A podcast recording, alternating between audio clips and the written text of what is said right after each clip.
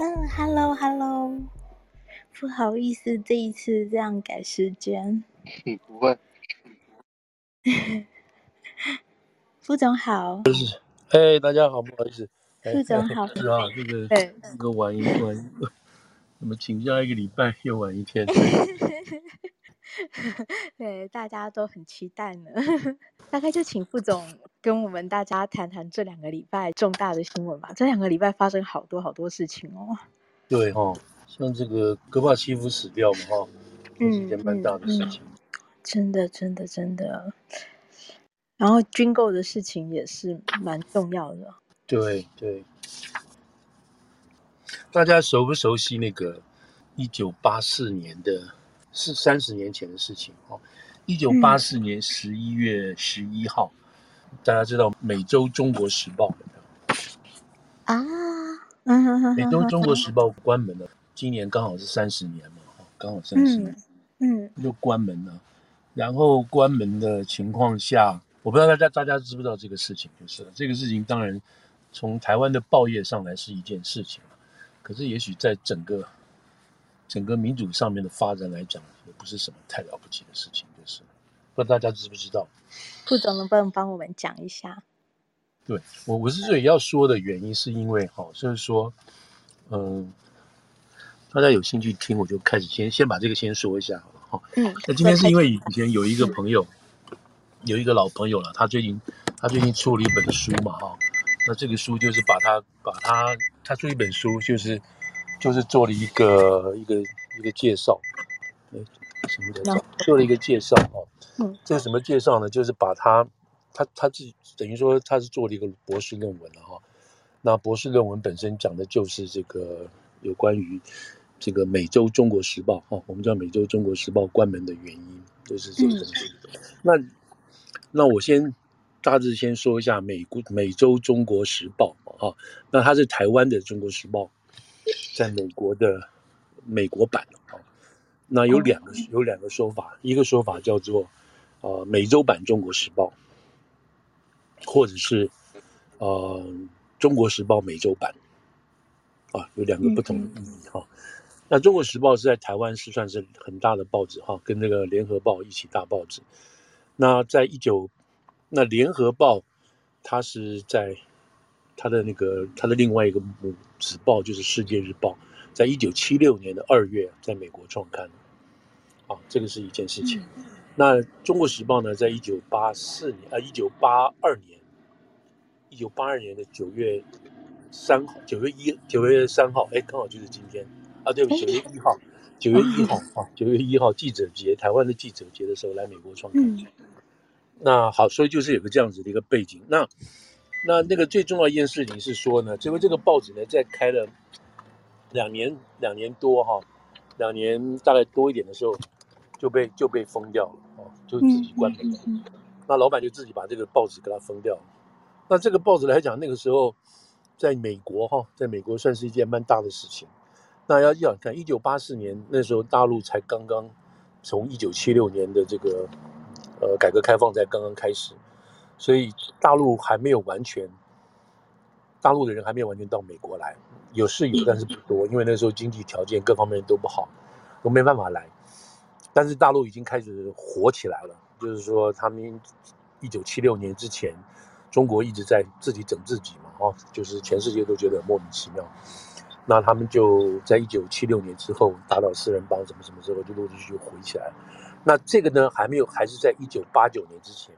所以，一九七六年到一九八六这样讲好了，或一九八九这段时间是中国哦开始这个思想开始解放哦，有些事情开始开始反思，开始讲为什么，开始做一些这个文革文学是这样子的情况出来。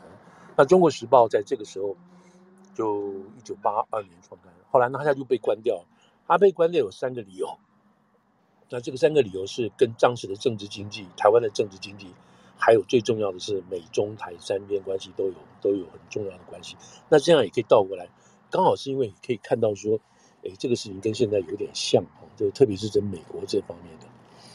那他被关掉有三大罪名哦，就是他他自己这我说他被关掉是他老板自己关掉，这个老板叫余纪忠，他自己关掉的。嗯，那当然他有受到压力。那他受到什么压力呢？那个《中国时报》当时做了三件事情。第一个，一九八四年的时候，七月份那时候那个奥运，哦，在洛杉矶举行。那一九八四年的中国第一次由奥运队参加，就这么多年由奥运队参加。那那个时候台湾跟这个奥委会也搞成一个协议，就叫做台湾叫做中华台北，哦，那中国就是中国队。那第一次参加，第一次参加之后，这个《中国时报》在美国，这个《中国时报》他就头版头条登这个新闻，啊，这个大陆中国中国队拿冠军，然后拿三面金牌什么什么什么。那这个登出来的，这个登出来的时候呢，在当时啊，在当时情况下，整个美国的华侨都都觉得，哇，你怎么这么大胆？你怎么去登中共的东西？啊，怎么登中共的东西？所以这个消息就传回去了，就传回台湾。那那个台湾还是在戒严的情况下，是属于蒋经国在管的。那还有这个国民党的中常会，所以这个会，这个中常会呢，就有人去，等于说就去告状。中常会有告状说，这个《中国时报》余纪忠啊，怎么可以帮大陆讲话，登这么多新闻？这是这是第一件事情。那第二件事情呢，是中国时报的社论写了一篇文章。这篇文章是骂骂美国政府的，啊，叫什么呢？那个时候，美美国那个时候是谁在谁在做总统？美国那个时候是雷根做总统，哈。那雷根在一九八四，雷根要选，他要竞选连任嘛，哈。所以那个时候呢，《中国时报》就写了一篇社论，这个社论是在美国的社论，就像是现在在，如果大家在在美国的话，会看《世界日报》社论，或者是看到其他报纸的社论，用中文写的。那这篇文章讲就是说。没有政教冲突，政治跟宗教的冲突啊，没有政教冲突，只有雷根问题。哦，这个题目是这个题目啊，这个题目是这个题目。那我现在读这一段，你看，如果说读起来哈，你大家会觉得像是什么样的，像是在说什么哈？他说这个美国的宪法哈，我读，我现在读是读这个事情哈，读这个事情。那美国的宪法跟政治并没有干涉宗教。是雷根的这些人，宗教在干涉政治。哦，孟戴尔，孟戴尔就是民主党的总统候选人说，这些人是在鼓动极端的偏激言论，绝不为过。这些人就是讲的是雷根的人哈，这些人反对堕胎，认为是谋杀婴儿，但是他们却赞成恢复死刑，是这个说法哈。那这些很清楚。在美国这边，没有政治跟宗教冲突的问题，只有雷根问题。啊，是雷根和他的同路人把宗教带入不容宽悔的、不容宽容的这个政治，然后冠以自由、容忍这些堂皇的名词，使他似是而非等等。好，再来看哦，雷根的确是当前美国问题的最大症结。他的年纪太大，耳聋，精神又不集中，对政治不了解，又不愿意学习。他在内阁会议上打瞌睡，还喜欢骑马、作秀，还度假的时候精神抖擞。他又信口开河，然后又不事后不承认，缺乏管理知识，管理缺乏知识管国家大事，因此他整天只管堕胎这些小事。他的世界观非常简单，只有黑白善恶。苏联是恶。他是善，穷人是恶，富人是善，非教徒是恶，教徒是善。他说这种情况，这种这种像这样子的总统，他的声望不跌反涨，只能说美国民主政治独有的怪现象。我读这一段啊，大家听起来有没有在讲？好像在讲谁？历史总是惊人的相似，只是惊人的相似哈。这一段，嗯，好了，那这段这段文章写出来了之后呢，就被台北的这个驻美的代表处，那时候是前副哈，当这个驻美代表，他就报回去了。他的意思就是说，啊，你怎么可以这个中文报纸又是有台湾背景的，你怎么可以在这边骂骂美国总统，骂成这个样子？嗯，那那个时候雷根是属于保守派，还要军售给台湾啊，什么这些事情这样子，这是一个。那第三件事情就是指那时候江南案出来了哈，江南案出来，那江南案就是更明显的。那这个就是在这个这个《中国时报》的老板余纪忠，他在中常会为地为自己辩论的时候呢，又出现这个事情，又出现江南案啊，所以后来他就当天他就这个，当天他就就要去见宋楚瑜，那个宋楚瑜是管文工会的，后来宋楚瑜就跟他说不见他，不见他，不见他，他就知道有问题了，就很担心怎么回事。隔了几天，宋楚瑜再来见他，然后这余纪忠就跟他跟他辩论，那宋楚瑜就不高兴。他就拿出蒋经国的指示，然后这个《中国时报》的老板余纪忠看到就不讲话了。第二天，他就从他在台湾上飞机来美国，那是九月二十四号的事情啊，九月二十四还是二十三号的事情，一九八四年。然后一九八四年当年哈同年的十一月十一号，他就下令把这个报纸关掉。但是关掉还有一个插曲，什么插曲呢？那个时候，美国《中国时报》的在美国纽约的总部在这边，他们的总部这个总这个总经呃总编辑是叫周天瑞啊，大家知道，周天瑞后来做了很多新新闻啊，在台湾，是周天瑞。周天瑞他在一次访问中说什么？他说：“我是总编辑啊，最后这个报纸要印，要印什么，我都就是就是我看完之后，我最后签字的，我最后签字的。”这个报纸是我最后签字，然后才拿去工厂开印。可是他说，当天，当天我签字拿去开印的时候，这个报纸没有没有停刊启事，哦，没有停刊启事。结果第二天报纸居然有停刊启事，这说明什么？啊，啊，对，这如果我们做报纸的都知道，这说明什么？说明老板就是余纪忠这个鲍老板，他有另外一套系统。他叫工厂的人，印报工厂的人，准备好另外一个板，另外一个板，然后放上停刊启事，但这个板总编辑不知道，所以等于狸猫换太子哦，这个板就拿到最后拿到工，最后突然在工厂中这个印刷厂里头浮现出来，然后盖报，报纸就印出去了，第二天就有停刊启事，可这个报纸是这样子关掉的。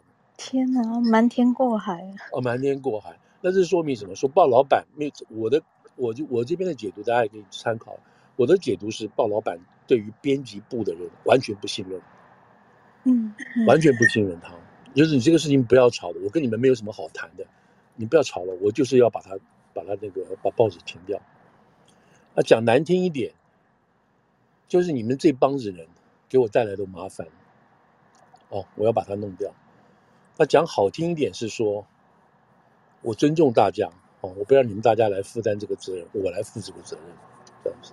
哦，那这里头当然涉及到很多事情了。那那个时候的怎么讲？那个时候的《中国时报》是一批什么有情、有抱负、有志向的年年轻人哦，他们哎，他们来到美国，觉得这个环境很宽松哈，很自由。一九八几年、八二年那个时候，你知道那个时候是。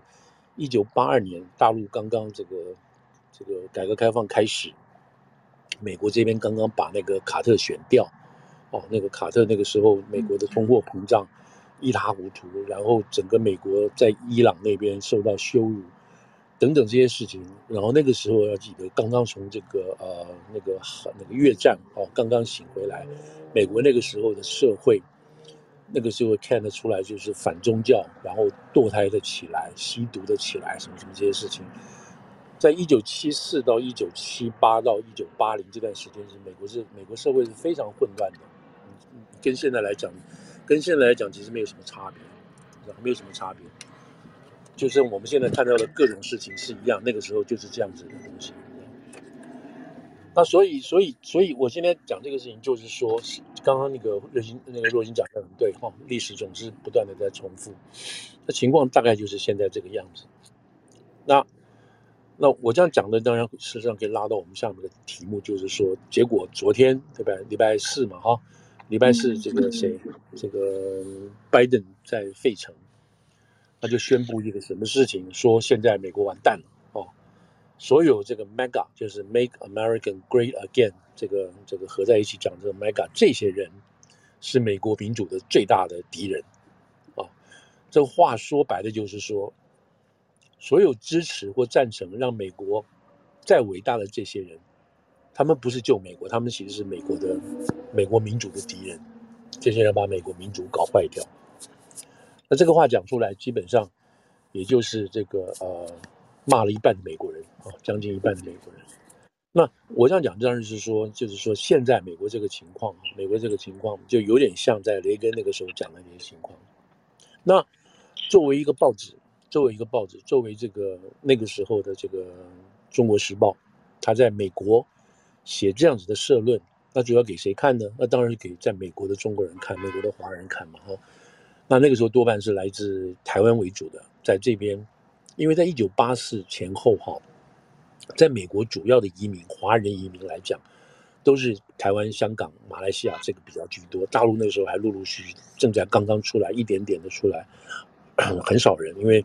因为跟美国的学制啊，还有这个刚刚毕业啊，高考，大陆的高考七七年才恢复嘛，这些都还没有完全成型，所以来到美国的这些华人啊，从台湾来的为主，那都是比较都是拿 H one 呃拿那个 F one 进来的比较多，就是学生签证进来的比较多，所以基本上都是高知识分子啊，来这边念学位的。那个时候拿这个那个 B one B two 的，就是旅游签证的是非常少，因为那时候经济环境各方面都还没有改，没有完全像现在这样子。台湾当然陆续多了一点，香港也多了一点，可是基本上是 F one 进来的。所以那个时候的所谓华人的这个读者啊，听众多半就是这些比较知识程度稍高点的人等等。那好，那我们在想那个时候的华文报纸，像这个《中国时报》。那他在这个报纸，如果说照我们照我刚刚读的这些东西哈，他们写的这些写的这些文写的这些社论，那这个报纸基本上就是什么样的报纸呢？就是属于自由派的报纸。那我讲更难听一点的，就是就是几乎这个走社会主义路线的报纸。好，所以自由派的报纸，那他自由派的派的自由派的报纸是什么意思呢？就是这些华人，这些从台湾过来的所谓这种所谓知识分子。那他们都受到什么样的美国影响？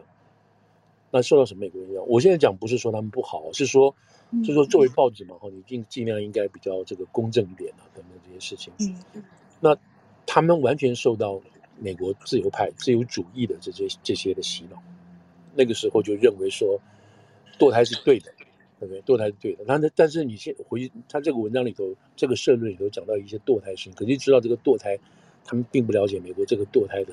过程是什么？这个意义是什么？争论哈，就从这个法理上争论来讲，他们并不太了解。那意思就是说，在即使在美国的华文媒体，他们对于美国境内事务、政治这个的看法，还是相当的偏颇。这个偏颇不是说他们愿意不愿意，是说因为他们他们能阅读到的东西，他们能看到的东西，就是属于美国主流媒体所掌握的，就是我们现在所看到的。美国主体所掌握的这些事情，嗯，所以那更不要讲说是说离开美国之后之后，在其他国家，他们那时候看到的就是什么？就是这个那时候当然 CNN 才刚刚起来，那时候能看到的就是 CNN 跟这个这个纽约时报，再加上 Washington Post，Washington Post 后来才才变成全国性的，就是水门案以后，Washington Post 才变成主要的报纸。那就是这样讲，就是说全世界看美国。然后在美国里面的就是华人，还当然还有其他族裔的人，他们看美国，很大一部分是受到美国主流媒体，而这些主流媒体又是有这么特别的看法啊，这么特别的看法。那同样的，同样的说，这那这些事情都会影响美国啊，都会影响美国在做。可是，那这另外有一点，同时要观察的更好玩的事情，就是说。即使主流媒体这么强大的这个力量，哈，即使包括现在，哈，你看像你要从推特加 Facebook，再加上这几个主流媒体，《纽约时报》、CNN、M、MSNBC，这还有 ABC，你这些全部加在一起，等于说美国的主要的思潮都给这些媒体、主流媒体所控制住，啊，即使在这种情况下，在这种情况下。你从二零一六年的选举，你从二零二零年的选举，你都会看到以川普为主的这些以川普为主的这些这些所谓这种保守派的政客，他们依然还可以拿到百分之五十左右的票，还是可以选上总统，还是可以选上五十席的众参议员，还可以就是选上两百多席啊，不多的这样的呃，输的不多的这种国会众议员。所以你可以看说，在这种资讯面完就是这个主流资讯面完全不对称的情况下，美国的保守派还是可以反扑回来，还是可以反扑。其实我们对于这种事情并不了解，对于这个保守派的这种什么，包括这种所谓宗教狂热的也好了，或者是白人至上也好，这我们对这事情都只只知道，但也知道不多。可是这个事情的意思是什么？意思是说，你没有主流媒体的报道没有关系，但这些事情在这种所谓专支持川普的这些人不断在流传，他们不断在交换信息，他们不断在互相，你可以说鼓励打气也好，然后在最后选举的时候都看出来这一个东西。好，那就回到说，那就回到讲说这个，就是今我我这个讲的是从今天那个今天那个《中国时报》这个事情出来的。嗯，那那当然就当然就讲的是媒体的事情嘛，这样的，所以所以我就等于说，我就顺着把今天的这个带来了嘛，哈，嗯，那今天我们第一个就说美国会不会有内战？嗯嗯，那这个内战讲的就是一个我们对于对于一个公共事务，对于一个国家性的公共事务。谈到不行，不能再谈了，那只有用解，只有用战争来解决，是这个意思。用武力冲突来解决，或用暴力来冲来解决，是这个意思。嗯，那这是，那今天要谈这个所谓美国会不会有内战？那这是一个假命题。我我现在今天说为什么假命题？因为最近几天有看到有这种的新闻哈，有这种的评论出来。对，非常多哈。啊，对，很多出来。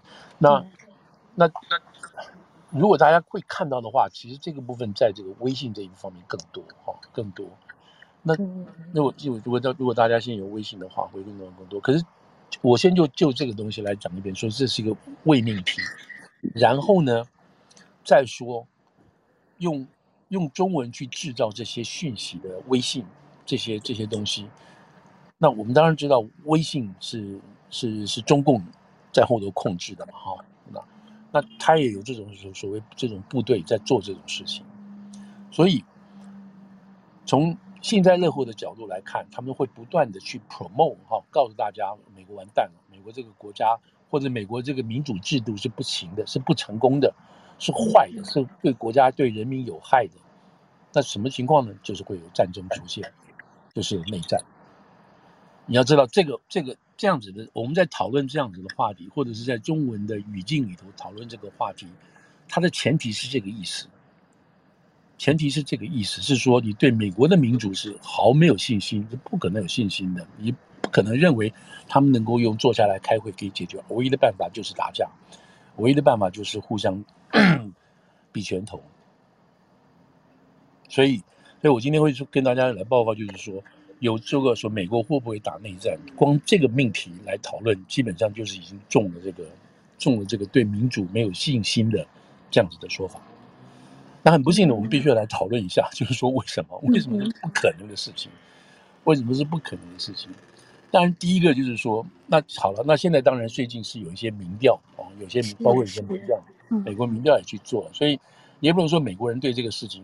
就是美国主流的事情啊，或美国一般人对这个事情是嗤之以鼻或掉以轻心，不是，他们也是随着这个潮流在做。那这个潮流做的最凶，做做的最凶的是什么？是针对这里头还我讲到这个东西，这里头其实还是有阴谋诡计的啊。就他们去对的做这个所谓这个呃，美国会不会有内战这个问题，基本上还是在问共和党里头的人，你知道，问共和党的人。所以问出来的结果是说，认为这个百分之四十几以上、四十七以上的共和党的人认为说，我们会有内战，我们跟民主党会有内战。未来十年会有内战。未来十年会有内战，对。啊，如果你去问民主党的人，民主党并不这么认为啊。嗯嗯嗯。民主党并不认为，好像不到百分之三十左右，三十左右的样子这样认为。嗯嗯嗯。那这是代表什么？代表是说，第一个问这个问题的人，或制造这想要去。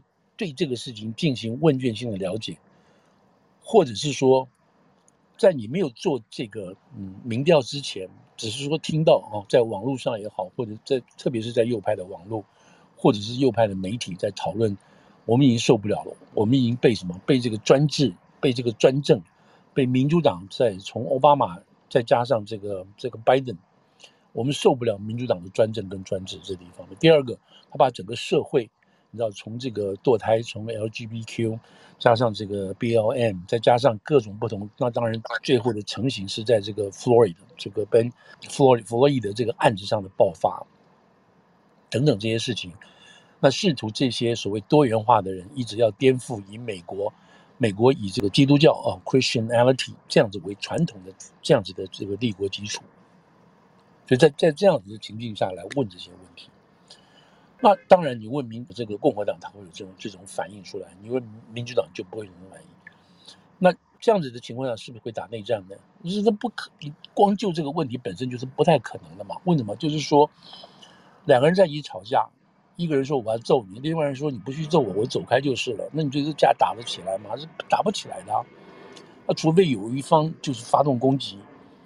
然后对另外一方面进行无就是进行无预警的攻击。假如说共和党的人或共和党的民兵，他们是要干嘛？去打谁呢？他跟谁打呢？难道看到这个看到黑人就打吗？或者看到这种什么看起来像这种 gay 的人，他们呃这个同性恋人他们就打吗？当然是不可能了，对不对？在这个事情刚开发生的话，一定会有适当的这个治安力量来把人干掉。那这有没有可能构成这个会有美国的部队？会分裂，那北方的什么人，这个什么这个靠近大都会的这些国民兵，就会用来支持这些这些民主党的人，然后内部的国民兵，内陆州的国民兵就会出支持出来支持共和党人，有可能吗？至少到目前为止，你看不到任何一个这样的事情在这个部队里头，在军方里头产生。当然，军方现在已经有这种所谓所谓这种 wokeism 出现了，就是觉醒的事情出现了。但也不至于到所谓内战的地步。当然，内战有好多好多的先决条件才有可能。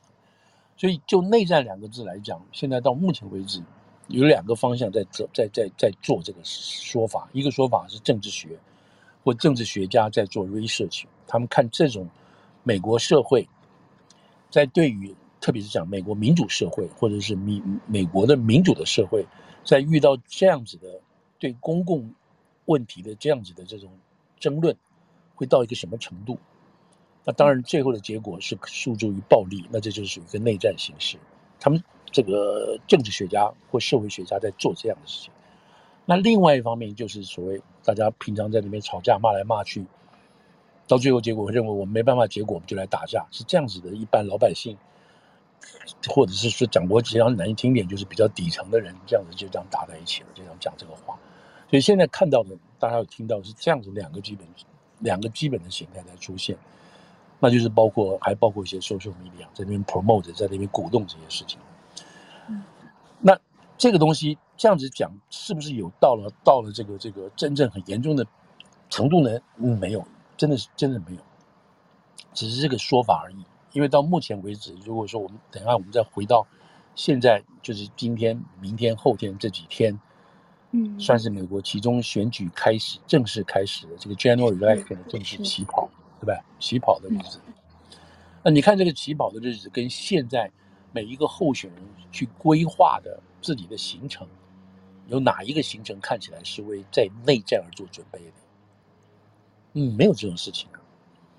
所以当然，刚刚若星有提到，他们是认为未来十年的，没有说十年，今年今年这样子的一个两年。然后再过两年是总统，然后再过两年又是其中选，这样两，就这些事情这样排下去，没有人在为这个内战在做任何准备的，因为你过了这两年之后，你看的就是这个二零二四，所以这两年未来两年之间不会有人为内战做准备的，那二零二四到了，然后再过两年就是二零二六，还同样也是为那一次的其中选举做准备。没有人再去规划其中选举，所以以此类推，那美国有没有可能会上升到那个地步呢？啊，不可能啦，因为美国自己的民主本身有它的修正机制，所以我们刚刚在一开始我们提到，就是今天当然有感而发，就提到雷根那篇文章。嗯，那这篇这个作者啊，这个这个社论的作者，当然就是讲那个时候，谁对于美国右派，美国右派不断的以雷根为主。哦，雷根选上总统是 landslide 四十九个州选上总统，他是对当时的美国民意作为一个代言人。你没有这样的民意的话，那雷根也不可能当选总统的。就是因为那个时候有相类似的民意，民意是什么？对于民主党政府高高的那时候造成高通膨啊，基本百分之二十一的百分之二十以上总的通膨，高通膨，外交上、政治上节节败退，是这样子的，需要一个领袖这样子所冒出来的一个情况。那如果那样子的人哈，包括像那个社论就误读，认为雷根是问题，那真的就。不知道怎么会解释成这个情况，因为雷根作为一个政治人物，他是代表民意出来的，所以雷根有问题，那就是讲美国有问题了。那如果有美问题有问题的话，那就是很正常，因为每个国家都有问题，不是吗？嗯。所以现在我们再来看现在的这个川普这个时代，或者是说整个美国啊，整体跟这个拜登，拜登实际也是个代表了，你没有拜登还是有别人的，就民主党跟共和党。或者两个不同的意识形态在这样子在这边做抗衡的时候，把这样子的抗衡，把它简化到说，第一个，我们不要谈了，我们就是内战，或者是说美国的民主已经完蛋了，美式民主已经完蛋了，天天吵来吵去，已经不可能通过什么什么东西了，国家没有办法有建设。如果就这样子把这个事情就归纳到这个情况下的话，那我只能说就是一个就是边缘人，他没有实际参与。或者自己本身对参与产生挫折，再加上没有对没有办法对于美国这个民主本身的这个 process 啊，这整个过程有足够的信心，有足够的这个这个有这个观察的能力。现在答案就这么简单。所以我们等下再回来讲，就是说现在这个就像打 NBA 一样，或打那个足球一样，现在是怎么样的细部打法啊？你前半场怎么打？你中场怎么打？你第三段怎么打？现在是看这些东西的。好，我先讲到这边有没有什么问题就是了。嗯，对参与产生挫折，就这我觉得还蛮蛮切中红心的。是是是，对对。那好，那现在就说这个，说说这个美国内战，美国内战的整体的现在这个情况哦，我们姑且用美国内战这个概念来解释目前的这个其中选举吧，哈。嗯嗯。那现在就很明显的在做这个事情。那我们在。大家如果记得，我前几次跟大家报告的前几次就是说，哇，看起来这个民主党完蛋了，这一次在这个其中选举会完蛋等等这些事情。可是我那时候我也有也有提醒说，并没有那么百分之百的民主党会完蛋，因为那时候有提到重选区重划哈，选区重划各个民主党州都在想办法把自己的民主党的这个席位把它最大化，所以这里头有这种可能性，就是说民主党可能还会。因为这个选区重划之后，他有可能仍然继续掌握众院的多数。那个时候，当时的这个假设。那现在这个假设呢，就是说，他有可能掌握众院多数，这个东西还是存在，只不过是内陆的这种变化已经出现一些情况。那出现什么情况呢？就是第一个，疫情慢慢好转；第二个。大家因为疫情好转的情况下，大家对于一些紧张的事情就开始习以为常了。包括什么？包括现在对八点三、八点四这么高的这个通膨，都开始习以为常了。因为它没有在往上往上增加了，到了九点三、九点一就停下来了，然后往下降。那大家觉得这个没有什么问题了。虽然法定的是百分之二，现在是百分之六、百分之八点几、八点六。这个差很多很多，这个通膨还是存在的，严重性很强很强，可是大家基本上都忘记掉了，好像现在这个看到油价降下来都觉得没没事了，或者是拜登做的很好这样的，大家不太去去担心这个事情，也就因此，在几次的这个最近几次的这个民调上面来来讲的话，继续炒作川普的事情，会变成大家对于目前美国美国这个社会上关心的议题。排前面了，以前是对通膨，以前是对于这个治安，觉得很严重，现在不是了。现在对于川普，跟川普这边这边大声小叫，他是不是会对美国的民主带来威胁？这个现在现在居然变成头条了，这头体关心的事情。那这个不能不说，不能不能不说是什么？是民主党的炒作成功，在国会上的配合成功。在选前之内配合成功所炒所炒出出来的结果，那当然从这个角度来看的话，川普也是卖力配合的感觉，对吧？对对，那这里头有这里头其实有很多 twist，我们等下有机会再来讲一下。对对，这个这个这里头看起来这个川普这几天好像又稍稍扳回一城了哈，又扳回一城的感觉。但但是这个就是像我们讲的现在，那所以民主党现在觉得突然觉得好像在一片这个红潮中看到一点蓝色的机会了，感觉上是这个样子。为什么呢？就是像这个呃这个拜登陆续通过了这个几个重大的法案。那这几个重大的法案，这里头有共和党自己本身的这个算计错误啊，就比如说麦康诺的算计错误，也有民主党自己本身的不断不懈的努力啊，不断的努力，把这个两个主要的人，这个 Mansion 跟这个 Sienna 这两个这个会专门对民主党会造成头痛的人，基本上都把他们控制住了，所以这个票都可以回来。被控制住，所以现在陆陆续续出去出现几个法案。其实呢，我们那时候讲这几个法案也是共和党不得不配合的。比如最明显就是一个 chip 法案，对不对？就是晶片法案。晶片，它这个不能不配合的。他唯一做错的事情是什么呢？唯一做，我也不能说做错，做错好像是说我，只能说我们都很了都很了解才会能讲说你做错。嗯，事实上，事实上最早开始的时候，在共和党的意见是说，我们要把这个 chip 这个法案呢。是要包裹在一个大法案里头的，嗯，啊，包裹在大法案里头，我们不要，我们不要让它把它独立出来。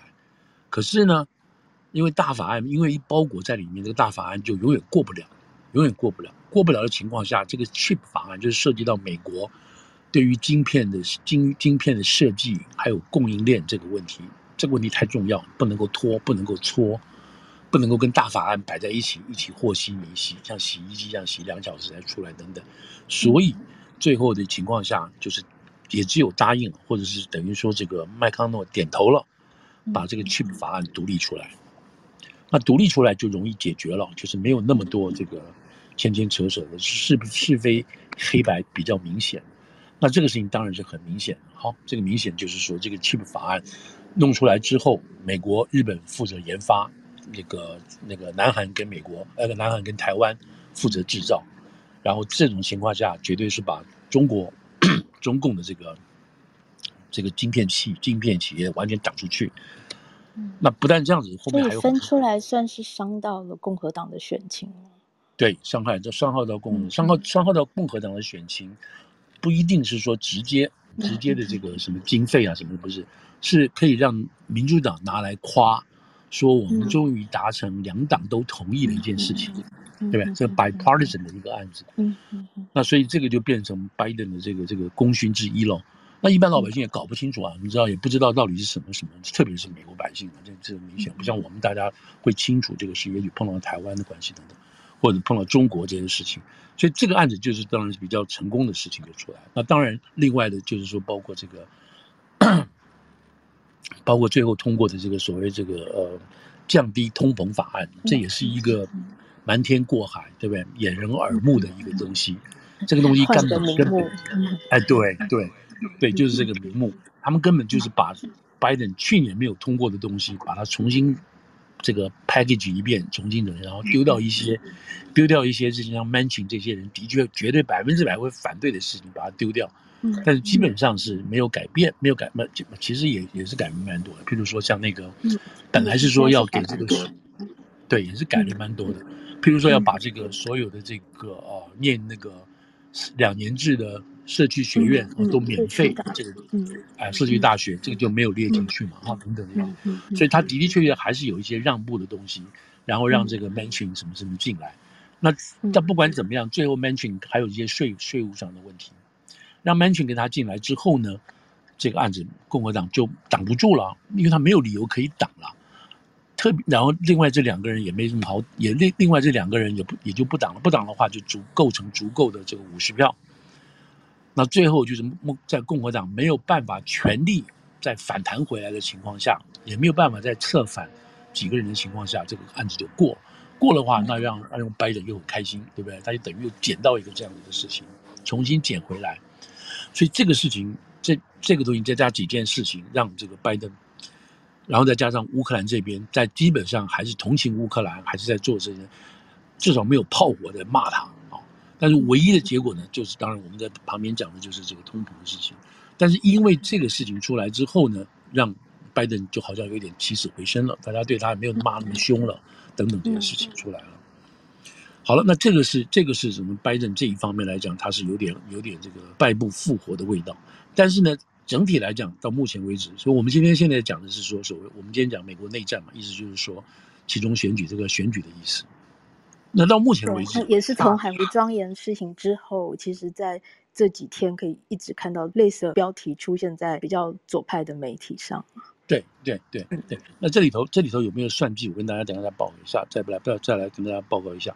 那就从这点来讲，那拜登就回来了，回来。但是呢，在这个通膨这方面还是没有办法降下来。可是通膨，通膨是降下来了。那这个降下来原因是因为是什么？是到顶点了，就是说你该坏的事情都都发生了，所以它只有往下掉的这种可能性。现在是这个情况。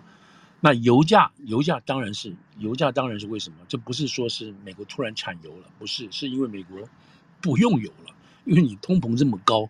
所以大家就没有办法再去这个花钱去做这么多事情，所以大家就停止活动，停止活动，用油就减少，减少情况下，就当然油价就降下来，所以是这样子的关系。所以因果关系大家还是会弄清楚的。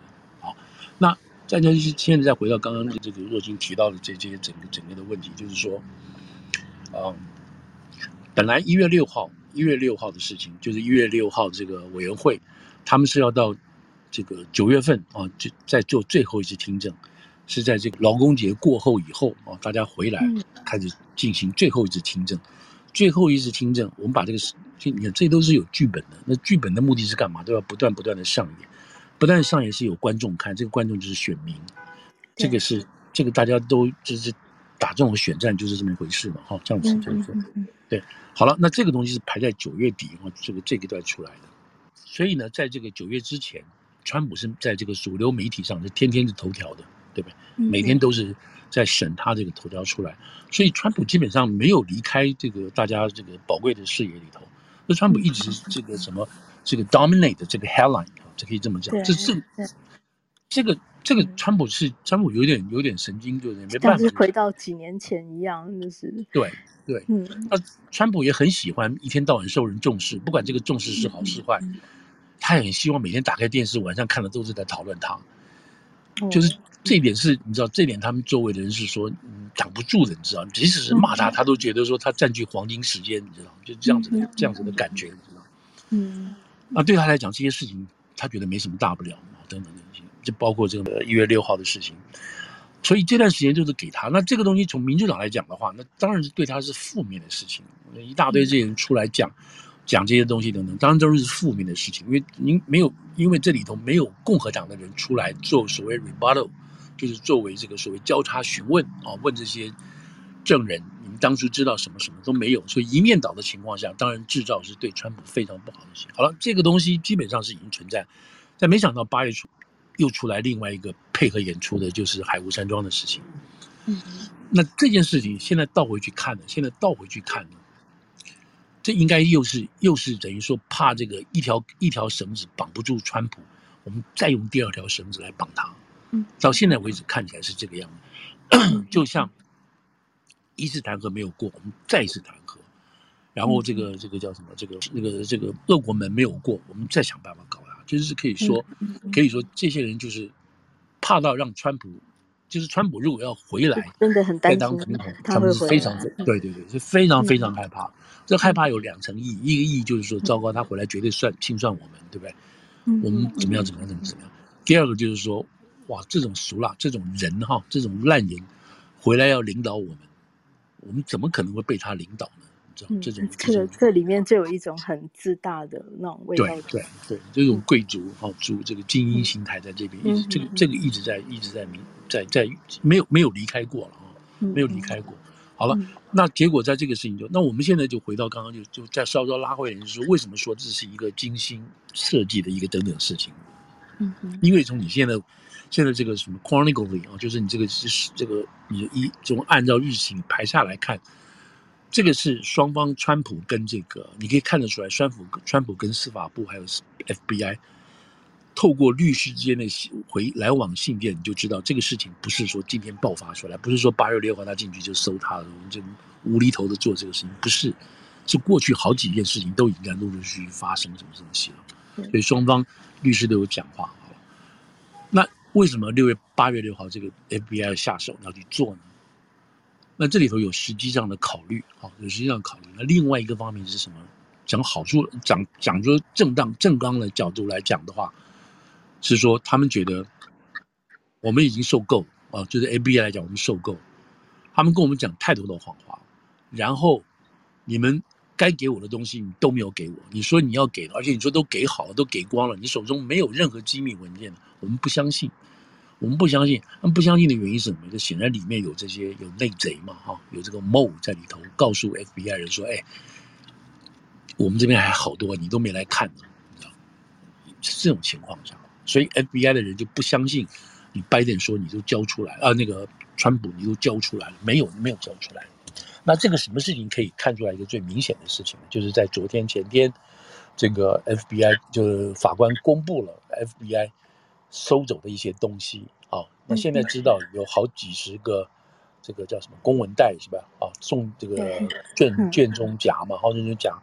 上面上面盖的是没有错，盖的是 top secret 根本是空的，根本是空的。嗯、那在这个过程当中里头还有什么东西呢？还有在之前我们知道有川普的 passport，还有简报，嗯、还有一大堆那种随手写的东西等等这些，嗯、所以看得出来是什么东西呢？其实 FBI 你来收的是没有错，可是这些东西不是川普这个什么处心积虑的要把这些东西全部一起带走，你就可以知道他平常没有人在帮他管这些事情。对。或者是说他自己不管，或者是他自己看了就乱丢什么的，他是一个非常非常没有这个 organize 行政行为能力的人。这是什么东西？然后这个这个卷宗夹怎么会是空的呢？那那如果说是空的，那里面东西到哪里去了呢？这你反正产生更多的问题。但现在就告诉告诉大家说，OK，你 FBI 是去了，你是去了没错，可你搜出来这些东西啊，你要怎么说它都是重要的呢？你们根本搞不清楚你在搞什么嘛。嗯，好了，那现在川普当然，现在川普最后的一个他的律师哈，他的律师最后的一个一个这个怎么讲？这个 defense 啊，他们防卫的最后底线就是说什么？我是总统，我有权利在任何时间、任何时刻解决呃这个 declassify 哦，我可以解密，你不要管我，我就是有这个权利。那这个话，这个话现在从昨天啊，从昨天的这个这个司法部。昨天昨天公布的了，看到了司法部写给法官的信里头呢，就看出这里头，川普是有道理。为什么呢？因为你只能去从司法部里头讲话的这个角度来看啊。怎么话？怎么说呢？司法部昨天在这个联邦调查局在给法官的这个信里头，就是说，我们在一月，这是回到一月了。我们在一月，还有包括六月，我们在给他的信里头的时候，我们就已经跟他讲说。我们要你拿这些，我们要收，要要要你们缴回给我这些机密文件，机密文件。而当川普的人在回答我们说，我们将把如下几箱的这个机密文件还给你的时候，注意哦，这个时候两双边双方都来信，在这个时候呢，已经证明了，证明什么？川普并没有解密这些文件。你你懂他这个他这个逻辑性？哦，懂这个逻辑性，不然你干嘛还给我？你还我叫你把那个机密文件还给我，那你就还给我了。虽然还给的不多，或者是不够，可是你是还给我了。我是叫你那，我是叫你把机密文件还。那你大可回我一封信，是说我没有机密文件了，我全部都被解密了，对，那这个就这这个当然就符合川普的说法。可是昨天司法部的讲法就是意思是说，我们手上收到的东西。已经不足以你来现在跟我讲说你还有什么东西已经被解密了，所以你不会给我了，已经不行了。你这个这个说法已经不重要，已经不重要了。那这个在法律上当然绝对会成为未来哈未来互相打来打去的这个观点。所以这件事情就是就从这个光这个海湖庄园这个事情等等这些东西来讲的话，再包括这个联邦调查局或者是说这个呃司法部。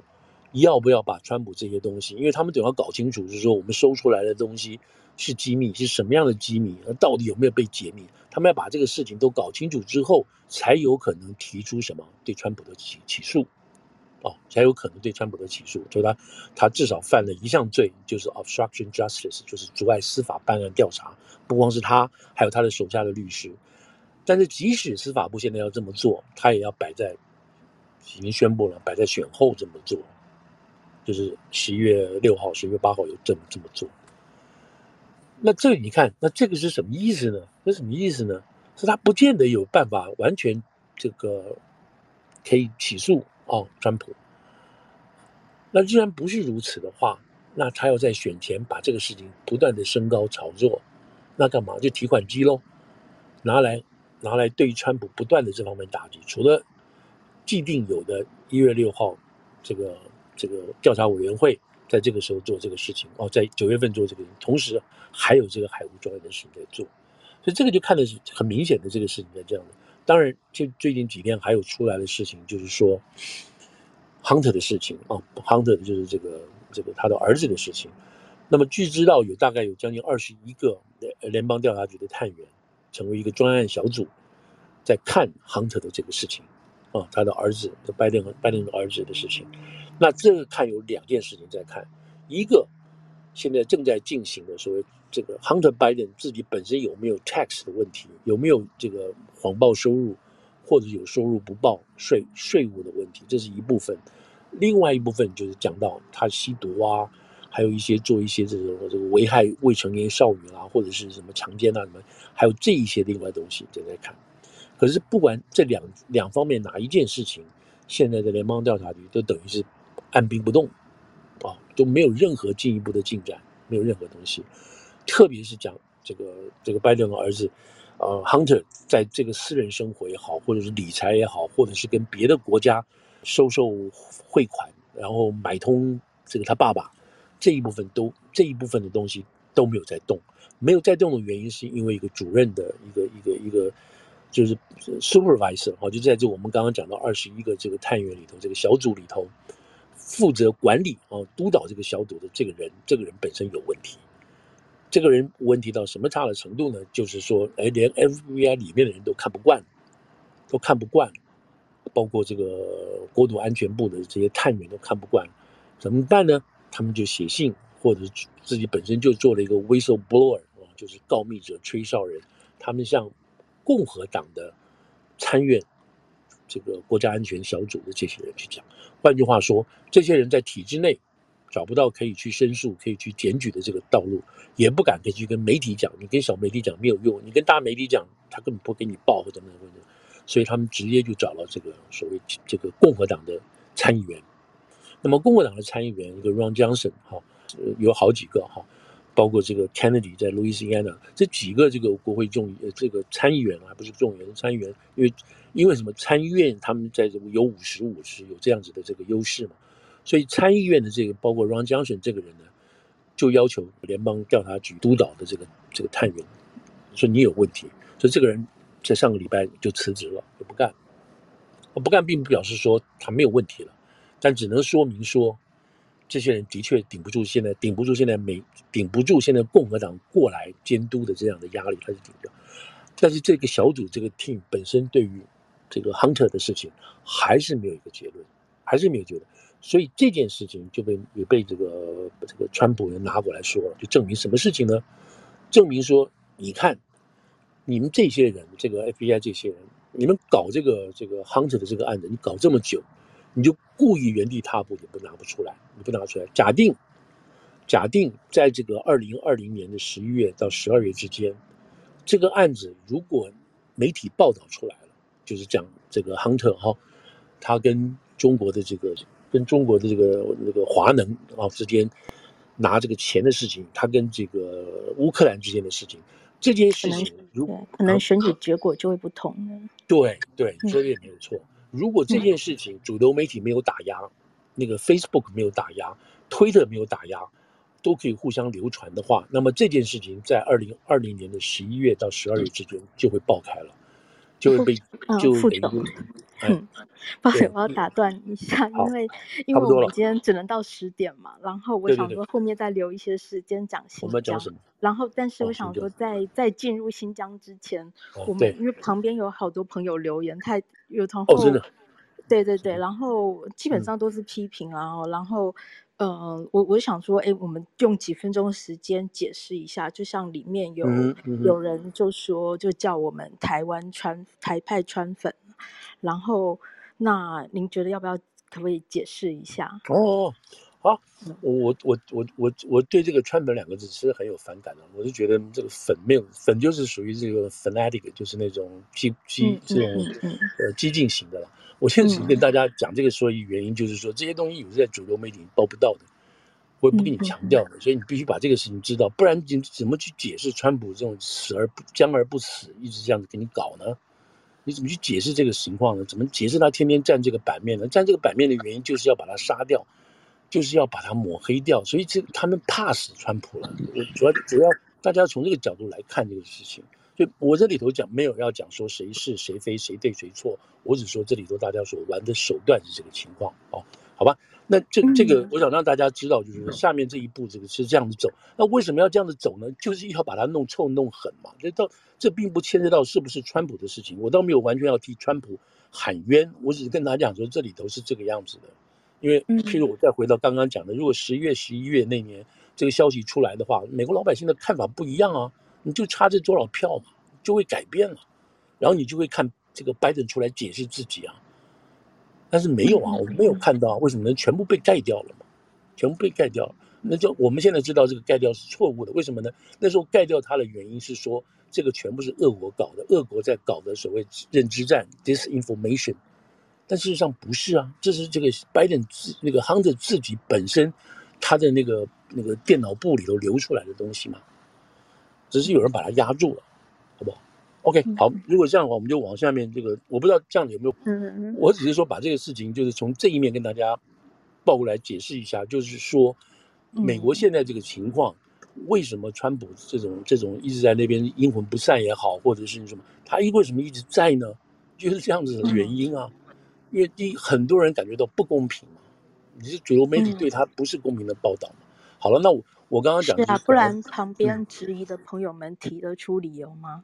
嗯、除了把别人妖魔化之外，对我我讲真的话，现在就是先不必我我我真的没有要对这个拜登或者是这个川普现在先站边了啊，因为你每个人都有各自的意识形态，还有真正关心的事情。嗯、我们现在就讲说，这是不是一个公平的作战啊？公平的作战。当你手上掌握掌握有这种媒体的知识的时候，你会做什么样情况的运用？那现在看得起来的这个运用就是打压川普，尽不计一切的方式打压川普。那这个是现在急需进行的事情。当然，拜登现在做的事情，我们现在就讲明白了嘛，对不对？现在我就我刚刚讲的内战，就是其中选举的这个意思。所以说现在，我就讲到这个其中选举了。那现在拜登现在这个死而复活等等这些事情，我们看起来没有做。可是现在还有一个现象出来了，现在的现在正在选举的所有民主党人，他不要拜登来站台啊，那你不要来帮我。嗯嗯嗯，你帮我，我会死掉的。所以为什么？因为拜登的民调还是这么低嘛，好，还是这个 under，他们英文名字叫做 under。很多候选人还是怕怕的，还是怕他嘛？是 underwater 嘛？underwater。那你说他这如果说这么 popular 的话，为什么嗯不弄他呢？就是拜登那个拜登现在搞不死川普嘛，他现在不行搞他，他现在又把川普抓出来打。好，我等下再讲这个情况。那。那现在的情况，现在的情况就是看起来好像这个通膨慢慢结束啊，什么这些事情，油价开始回降的时候，好像他觉得他觉得还不错啊，是不是？那你可以把拜登叫回来啊。可是没有人，现在现在这个民主党的候选人，都不要碰碰碰这个拜登，这是票房毒药，不要碰我。所以你现在我们去看，我们来，我们未来这一个月，先就一个月为主吧。也许拜登的民调会起来，也许各方面都好。我们来看民主党的这些操盘手啊，就选战操盘手。每一个地区哦，每一个 district，每一个国会选区，每一个大型的这个这个州长选区，每一个大型的这个参议院选区，我们看他怎么来操作。拜登要不要站场，要不要站台，这是一个很大很大的学问。好了，那我现在倒过来讲说，这个川普这边，那川普也是同样的情况。川普在这一次的初选过程当中，大概将近有十五个到二十个他支持的多半都当选了。那现在他共和党自己内部也承认没有错，什么东西呢？那川普。在初选的时候是兴奋剂，可是到了这个普选的时候，到 general election 的时候，它可能是毒药。所以现在民共和党的人现在以操盘手也在这边很小心的做这个事情。在初选的时候，因为共和党里头自己选自己嘛，那川普在共和党里头绝对是到目前为止还是占占大多数，百分之七十六的人的共和党人都希望川普能够在二零二四出马，所以在共和党里头基本盘里头，你要再搞初选的话，那一定川普的人尽量尽量川普的人会占上风。如果川普出来加持，那更好。很多时候都是因为川普最后一分钟或最后一个月跑出来，这个人就死而复活了，这样子。好了，那这个现在这个初选都过去了，把这些初选人都选出来了。那现在有些这些初选人就要开始跟川普保持距离了，为什么呢？他要赢，他要赢什么呢？他要赢过百分之五十一的票啊！那个百分之一的票，可能就是要从民主党那边挖过来的。那民主党挖过来过来，民主党当然讨厌川普了，所以你就要跟民跟川普保持距离了，这就是一个问题出来了。哦，川普帮他帮他这个保驾保他这个上上马了，现在，那以后就不要他了吗？所以这个是现在共和党里头本身出的问题。那川普除了川普本身是在。初选吸票机之外，他还是募款最重要的人呢。你你有他出来的话，大家愿意花一千块钱去听他的这个有钱的人。嗯，所以现在变成共和党里头自己本身的一个矛盾。好了，那今天的情况是什么呢？我们刚刚就刚刚又是也有提到过，就是九月三号开始啊，就是这个这个劳工节开始，就是美国选战就就是彻底开打了，就全美全境开打了。那么你作为全国性的主要的人物的话，你的行程要安排了，你知道吧？我九月五号去哪里？九月六号去哪里？我要去到这个十月十月之前，我要该该帮什么人，什么人不要我帮，他就要把他的资源做分配，然后这边要要求你帮忙这边，然后这个共和党自己本身，民主党我这样讲，民主党也是了啊，你就把手上的这个竞选经费，你就要马上给地方了，你就要分钱出去了，不但在分的过程中，你还要继续募款了，所以你这个里头就是要一个一个总揽战局的人了，那这个那川普现在他的人就开始跟共和党的党部联络了，OK，什么州要我去？什么都是紧急情况，我要。川普现在知也自己很知道，知道什么呢？在普选的时候，他可能是毒药，就是十一月投票时，他可能是毒药。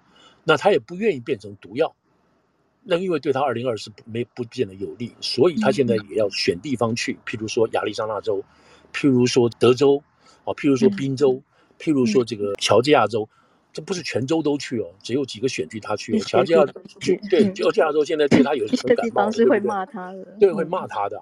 然后这个这个滨州，所以他这个东西都是都是有安排的，有有情况。但是怎么讲说，现在你就是这两个人比较起来的话，川普现在还是一个吸票机啊。可是拜登现在是你最好不要来啊。嗯嗯嗯，对不对？其实这个东西，这个东西如果要讲述我我就要讲说，我现在讲这些东西都是川粉的讲法的话，那就是就是没有把这边事情都看清楚嘛，哦。那现在川普现在就那，所以今天今天川普就跑到这宾州去了，就是我们现在讲的地方宾州去了啊。那宾州这个就是很重要一个 case 了，因为从这个整个对一级战区嘛，一级战区。那原来这个 Doctor Oz 就是这个电视名医，对不对？他是靠了川普在初选里头勉强出现哦，勉强赢了。那这里头当然就有很大的问题。不管他赢了，他赢了之后，现在呢，现在他就在这个民调就落后于共民主党的对手了。民主党的对手 John Fetterman，这老哥他中风了，你知道，在选之前他中风了，他根本就在没有办法出来。现在出来讲话都是都是还不能百分之百的完全能够讲完话。他现在出来这样走，结果现在这个 Dr. Oz 的居然在民调上输他，在宾州这个关键州。扎克阿兹输他，那扎克阿兹自己本身就犯了有一个犯了个错，什么错误呢？他觉得川普支持我了，好了，我现在出现了，可是我在选举的这个这个普选的时候，我要跟川普保持距离，所以他开始出来选的时候不提川普了。川普把他从这个初选拉出来，他现在开始不提川普了，不提川普之后，他民调就开始往下掉。那不是因为川普不支持他的原因，是因为那个 Fedman 的那个人，大家觉得说我这哦，你你你跟川普沾边了，所以我们现在不要你了。那这个 Fetterman 就这样子起来，他什么事都不做，在家里什么事都不做，他居然可以民调超过他哎，那因为因为他就半中风，正在复原的状况嘛。那你去怎么解释这个情况呢？所以现在这个今天今天的情况是，大家二十说拜托你川普还是回来吧，你跟我在一起，我跟你一国。所以今天川普又跑去站台站他的台了，这什么意思呢？你原来的票都跑掉了，你原来的票都跑掉了，你不跟川普沾边，你怎么活得下去呢？所以他必须要把川普票先吸回来。嗯。然后再想办法，再去把民主党那边票再拉回来一点，或者是独立选民的票，独立选民的票非常重要。再加上还有什么呢？加上还有这种所谓妈妈票，你知道现在这个 urban 哦 suburban 的这个 mother's vote，妈妈票也很重 要，就是妇女了，白人妇女这个票，特别对治安这方面的事情很重要。还有什么东西呢？还有这个毒哦，还有那个叫什么毒的那个问题，呃，芬太尼这个这个这个情况很严谨，很严谨，就是类安全类鸦片毒药的问题。嗯，这个在宾州，在俄亥俄州都是很严重的问题，超严重的，超严重的这个问题的这个问题，你知道又要打到谁？就打到中国啊，打到中国啊，这是另外一个大的问题了。这我们不讲，中国也不敢，中国也不太去敢承认这个事情。Anyway，讲到现在结果就是说，OK，两边都在开始推动他们要做的事情。那么，川普这边有选择性的让他去，拜登到目前为止是大哥你就不要来，我们自己在看，我自己保护我自己。那你说是这个川普这个是不是百分之百有把握？不知道，大家真的都不知道。但是从现在看起来，就募款的募款的这个方向、募款的这个次数、募款的这个进账进账能力等等东西来讲的话，川普在某些地区是稳赚不赔的。那这样的情况下，你作为一个党的一个大党里头，你不可能去把川普的力量丢掉，你不可能去排斥川普，所以，所以今年这个这个仗，因为川普的关系，你知道，就变得真的是跟以前不太一样。我看着大家分析不太一样，所以就是真的是一步走一步，看下面怎么变的情况下，明朗的情况大概是比较好好预测了，比较好预测。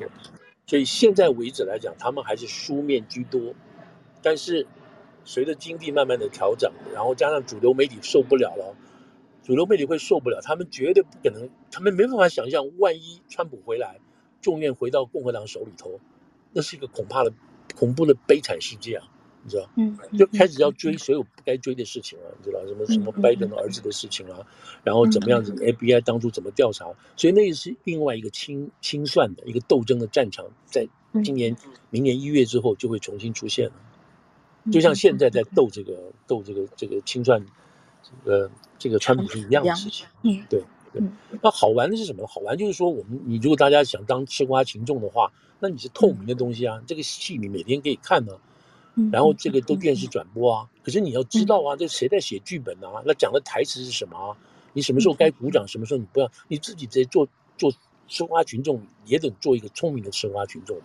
嗯，就这里头，你先不要讲到站边不站边，不是被人家带着带风，对，不是被别人带着走，对对对，每一个这种做法都是事先的幕僚，这个助理都写好这些剧本的，你该讲什么，什么时候该讲，我找什么人来讲，这都是有剧本的做好的，这是很严密的作业，这不是说你你你坏的，不是从坏的角度来讲，是说大家都很认真做他自己手上的这一份事情，嗯，但但是都是很专业的在做。都是很专业的在做，所以然后两边才能够才能够对视嘛，然后打得起来嘛，才可以不断的下。那这个重要是什么东西？重要是有套规则啊，就是民主的规则，一切最后诉诸于民意啊，选民啊。然后我们作为选民，就要作为一个聪明的选民啊，就是这么简单嘛。嗯嗯。所以你说这个东西，你说这个什么什么这个内战会不会打得起来？那打得起来只证明一件，就是自己很愚蠢嘛。这些东西你不去看嘛。副总，我想问的，就是顺着这个内战的问，如果说这个社会是比较接受司法是作为解决那种冲突的机制的话，这样子的话，我们就可以很觉得说，其实不太不可能会有内战。对，重要点还是有个司法的公正性，所以这个为什么就是说民主自由还要有法治。这是非常非常重要的事情。你就已经讲的也没有错。当你最后没有什么结果，你就靠法治。你看那个乔治亚州不是有一个小小年轻跑路经过，就被三个白人追着打死了嘛，对不对？那追着打死了，最后结果就是事实上也是等了一年多，最后才判出来刑了吗？把这三个三个这个白人全部都判处无期徒刑吗？不但是州州罪，还有联邦罪。所以最小的这个头。这三个人头是三三生都坐不完的牢，嗯，那那白人白人也没有起来暴动暴动啊，也没有说，哎，你怎么可以这样子呢？你白人这个法官你是白人，你怎么去把这三个白人判那个这么重呢？没有啊，那黑人也没有暴动起来，说你怎么可以这样子呢？我们本来说把他弄死就好，用什么枪毙掉或者死刑什么之类的这个东西嘛。嗯，但是黑人就接受这个事情啊，他们愿意接受，为什么？他们认为法律就是法律了，如果你证明这个事情都对了，等等的。所以这个最后并没有爆造成像 Floyd 的那个那样子的事情，嗯，那 Floyd 是明白看出来你是 excessive force，就是你这个白人警察你真是过当了嘛，对不对？你过当了这种情况。